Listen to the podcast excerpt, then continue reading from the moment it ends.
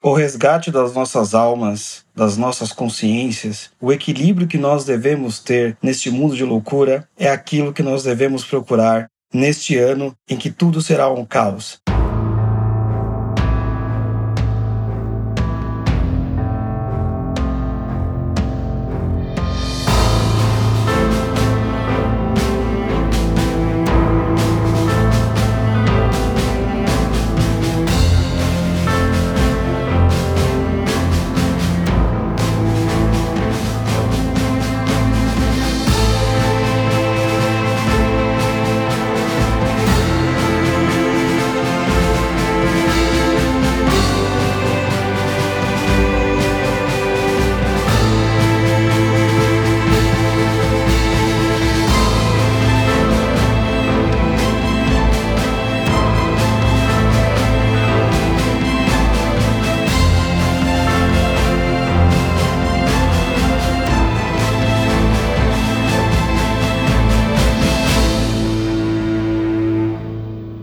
Seja bem-vindo ao podcast Oliver Talk e à série O Resgate. Meu nome é Luciano e vamos que vamos, porque o tempo não para, de acordo com o grande filósofos, entre aspas, Cazuza.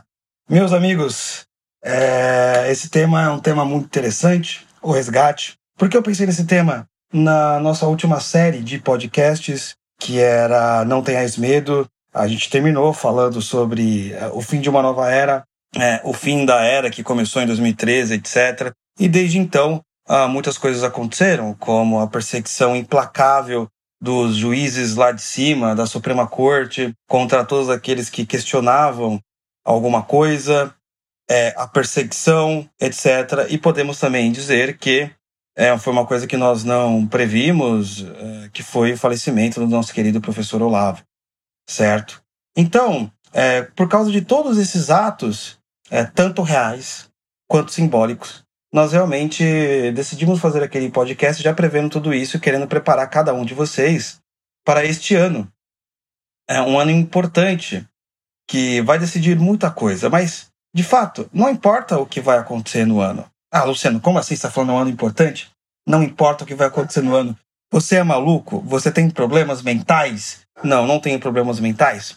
O que importa mesmo é se nós iremos manter o equilíbrio, a sanidade mental há coisas que de fato dependem somente da gente, o hábito, a virtude, a fortaleza, a justiça e a sabedoria. Né? O mundo pode estar acabando ao nosso redor, mas nós iremos realmente conseguir cumprir aquilo que fomos chamados, ou seja, ser luz, sal ah, da terra, né? Como disse Jesus Cristo.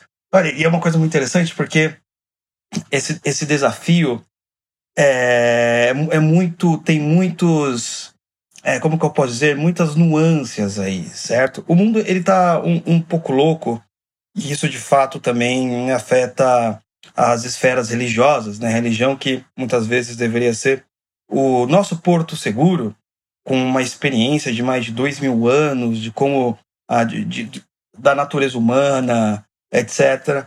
Ah, muitas vezes também, devido ao espírito do tempo, acaba sendo influenciada. Mas isso é um papo mais complexo um assunto que a gente pode deixar para momentos uh, futuros, certo? É, então, uma coisa que a gente pode começar a conversar aqui é sobre a morte. Primeiro podcast falando sobre a morte, uh, que é um assunto que eu já tenho pensado por muitos meses. Uh, e, e calhou também com o falecimento do nosso professor Olavo, mas é um, é um tipo de assunto que eu já tenho pensado durante algum tempo e eu queria compartilhar com vocês algum desses pensamentos, certo? Primeira coisa que é muito difícil é, de a gente pensar e meditar é sobre a nossa morte. É uma certeza que todos nós teremos, uma certeza mais do que metafísica ou uma certeza apenas teórica, não, uma certeza biológica, porque tudo que nasce é, vai morrer. Mas nós não gostamos de pensar sobre isso, principalmente quando nós somos jovens e a vida ela parece ter tudo para nos oferecer. E de fato, é, alguns dizem que esse tipo de pensamento ele chega a ser até antinatural, certo? Por que antinatural? Porque o ser humano ah, ele não está destinado a morrer. Então, por isso que muitas vezes você não pensa na morte, né? Você nasce pensando que vai viver para sempre. É uma espécie de sementinha na nossa alma, a, a sementinha da eternidade ali pulsando, sabendo que você vai viver uh, eternamente.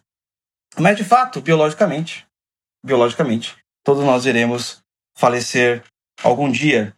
E eu queria compartilhar aqui com vocês algumas reflexões, por exemplo, lá do livro do Tolstói, Vida e Morte de Ivan Illich. Para quem não conhece esse livro, para quem não conhece essa obra, por exemplo, fala sobre a história de um sujeito padrão. O que é um sujeito padrão? Nasceu, nasceu numa vida razoável, estudou, tem um bom emprego, ah, se casou com uma moça que ele tinha uma paixão enorme, como todos nós. Nós nos casamos com mulheres, ou você, mulher, casa-se com um homem, com aquele homem que você está apaixonado, que você ama. Ah, vou casar com ele e eu quero viver com ele para sempre. Certo? Aí começa a casar, vem os filhos, logo vem os problemas de casal. Ah, o próprio Ivan Illich, ele simplesmente não quer mais ficar em casa porque a mulher só reclama de tudo e ele prefere fazer hora extra no trabalho do que voltar para casa. Uma coisa também muito corriqueira, muito padrão aqui nos nossos dias. Eu até um colega veio falar comigo recentemente que ele estava justamente com esse problema.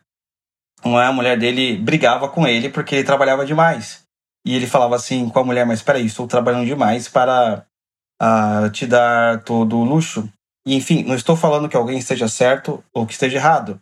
Estou falando que são problemas que realmente existem, não é? E as pessoas elas não sabem como resolver, elas não têm a mínima ideia do que de fato a, a natureza masculina necessita ou que a natureza feminina necessita.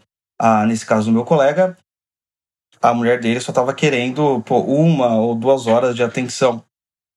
E ele justamente não dava para dar esse tipo de atenção por causa de excesso de trabalho. Então vocês sabem que vai acontecer aquela velha história. Vai aparecer o bonitão e começar a dar atenção para a mulher dele. Porque normalmente as mulheres desejam atenção e segurança, certo? Então chega lá o bonitão, ah, meu marido não me dá atenção, eu não sei o que, o cara começa a ouvir, tal, tal, tal, tal. Ah, o Ricardão e pá, pesca. E do outro lado, vai chegar pro, pro homem a bonitona, e a bonitona vai falar assim: Ah, sua mulher não te entende, que você trabalha muito e não sei o quê. Nossa, como ela não tem compreensão nenhuma sobre, sobre quem de fato você é e parará. E aí, as, aí os problemas vocês já imaginam, né? É, são problemas da literatura universal aí que você vai ver de fato acontecendo a, a milênios. Mas então, voltando aqui ao nosso livro do Ivan Illich, e ele, de fato, ele, enfim, chega uma época da vida dele que ele compra um apartamento e quer mostrar para a família inteira. Ele está lá, de repente, arrumando o apartamento, uma parte ou outra do apartamento, ele sobe numa escada, cai, tem um problema, e o que acontece? Esse problema lá no corpo ninguém consegue curar, e a turma, a família dele tra é, vem médicos, é, vem colegas, vem padres, e o que acontece no final? No final, ele de fato ele começa a repensar um pouco de tudo que aconteceu na vida, na vida dele inteira, é, o que ele fez, etc. Mas nós não temos assim uma grande conclusão no livro, ou que eu não lembro exatamente a, a história no final, mas eu lembro que é, quando eu li, ele de fato talvez não não não viu ali o peso da morte, que era o grande momento ali da vida dele. De qualquer forma, pessoal, o seguinte, é todos nós iremos chegar nesse momento. Não importa se você tem uma vida parecida com a do Ivan Illich, não importa se você tem uma vida que não seja parecida com o Ivan Illich, seja até melhor, mais coesa, tem uma boa relação, ah, tem um bom casamento, ah, tem um bom emprego, etc. Todos nós iremos chegar Uh, pode ser daqui a 5 minutos, pode ser daqui a 30 segundos, pode ser daqui a 30 anos. Não interessa, não é? Então, é, todos nós iremos chegar a esse momento e a grande pergunta é: estamos preparados? Nós temos esta ciência, e não só a ciência, muito mais do que a compreensão, mas a calma de que de fato você vai passar Ou será que o seu organismo, a, a sua vontade, não, eu não quero, eu tenho muita coisa para fazer ainda. Não é? Você mesmo rejeitaria o ciclo natural em prol de viver mais. Então, de fato, você tem que ser uma pessoa uh, muito esclarecida, com alto nível de santidade, com alto nível é, de, de, de entendimento do mundo para realmente aceitar certos fatos e, por sinal, ficar alegre. Não é? Então, você tem é, exemplos como do apóstolo São Paulo, que de fato, assim, ó, finalmente terminei a carreira, guardei a fé e agora eu vou pro, pro lugar lá que é, é muito melhor do que aqui em, em qualquer hipótese. Correto? Inclusive tem um, um livro do C.S. Lewis, não lembro agora, eu acho que é o Grande Alguma Coisa. Depois eu procuro para vocês, coloco aí no link da descrição, mas conta a história de fato de pessoas que morreram e essas pessoas que morreram elas não querem é, ir, ir, ir para a eternidade, elas querem voltar. Elas não, tem um artista que, por exemplo, faleceu e ele fala assim: não, peraí, peraí, peraí. É, eu tenho que voltar, não terminei minha obra. Vocês estão malucos? Eu não posso parar isso. Aí tem outro lá, pô, mas acabei de ter um filho. É, é muito interessante. Se eu não me engano, o nome do livro é, é, deve ser O Grande Divórcio, ou alguma coisa desse, desse gênero. Mas uh, uma outra questão, eu quero colocar agora uma questão um pouquinho mais profunda, ao mesmo tempo simples e profunda, para a gente meditar um pouco e ter uma certa ciência assim das coisas. Eu, eu costumo, eu passei muito tempo uh, meditando sobre aquela passagem em que quando Jesus está crucificado tem dois ladrões.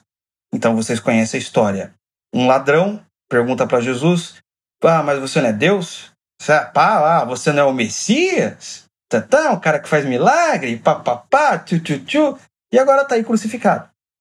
O outro ladrão fala assim: olha, é o seguinte, é, eu mereço estar crucificado. Ele não. Né? Então, se o Senhor é, puder, lembre de mim quando estiver no paraíso. Eu acho uma coisa muito profunda isso, uh, muito interessante. Talvez as pessoas passem por essa passagem de maneira simplista, talvez não vejam a importância disso, mas de fato, todos nós somos, a humanidade inteira é representação desses dois ladrões. E é algo que a mente ideológica, seja de direita ou de esquerda, não consegue compreender. A mente de esquerda, ela olha assim essa passagem e fala: não, tem que ir para o céu, porque os ladrões eles foram é, discriminados pela sociedade, eles foram oprimidos. A mente de direita, não, peraí, peraí, é ladrão, tem que queimar no fogo do inferno. Né? Então, é, é, às vezes a, a camada ideológica, não importa qual seja o espectro, ela pode tirar certa, certas riquezas de detalhes que nós percebemos. Mas, de fato, o que nós podemos perceber é que nós teremos essa reação diante do Criador para quem acredita. Se de fato você faleceu e você vai encontrar Deus, hum? você vai falar, você vai encontrar Deus.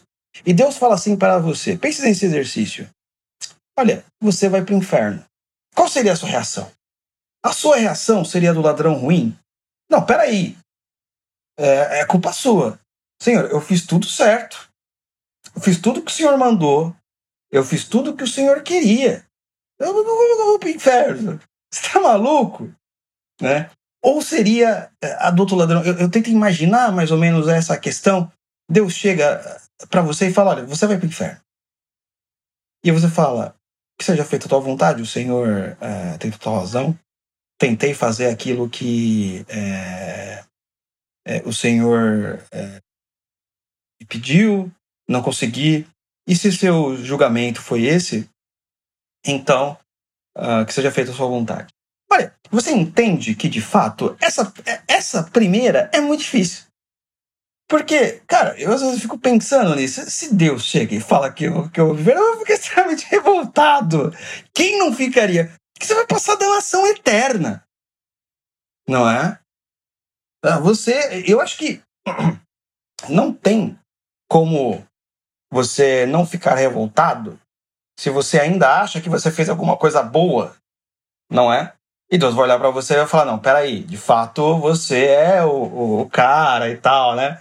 Mas eu acho que, por outro lado também, essa, essa pouca essa, essa mentalidade do, do ladrão bom de chegar e falar assim, não, eu mereço estar crucificado, o Senhor não, né? Então, Deus fala para você, olha fulano, seguinte aqui, vi sua ficha e você merece ir para o inferno.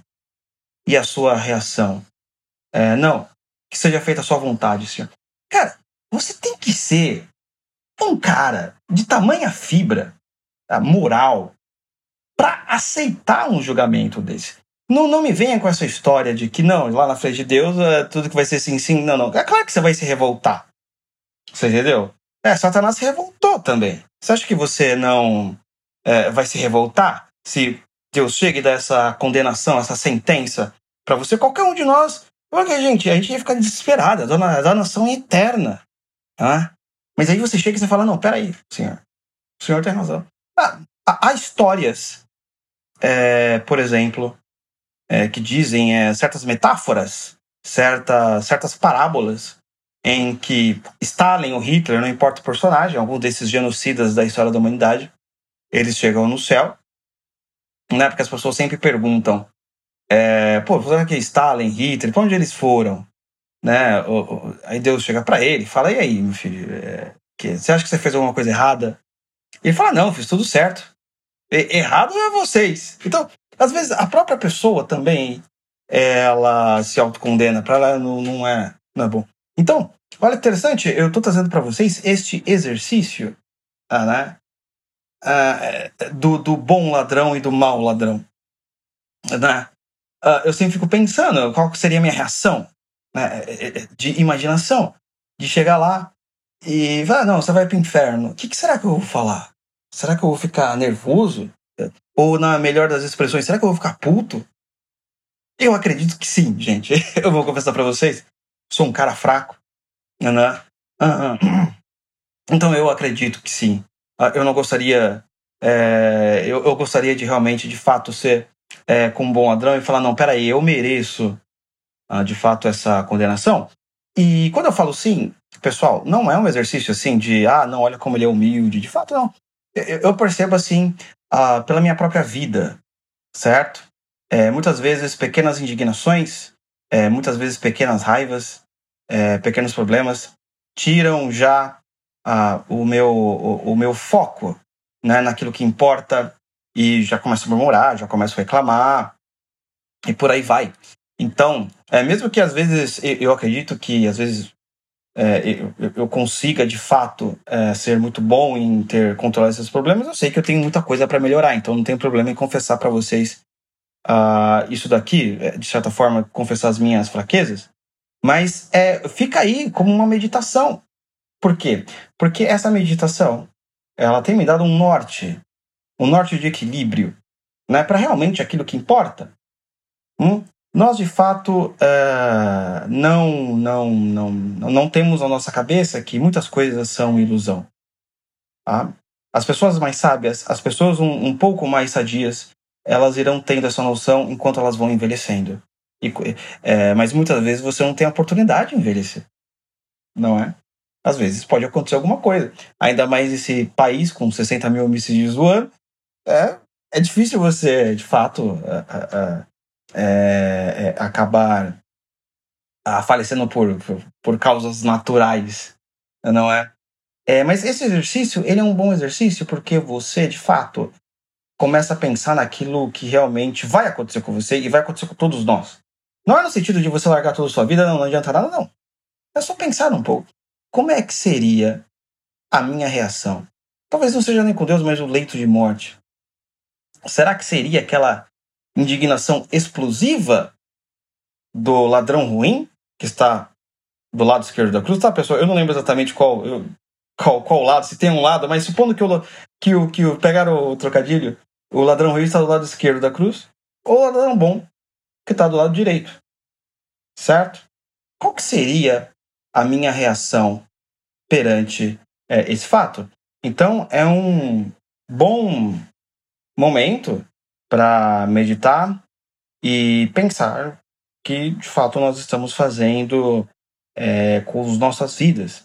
Porque lembra lá que nós começamos no comecinho citando a frase do grande filósofo, entre aspas, Cazuza, o tempo não para. Dinheiro perdido a gente recupera. Mas o tempo, o tempo ele sempre passa, certo, meus amigos? Então, muito obrigado por hoje. A gente se encontra no próximo episódio e fui!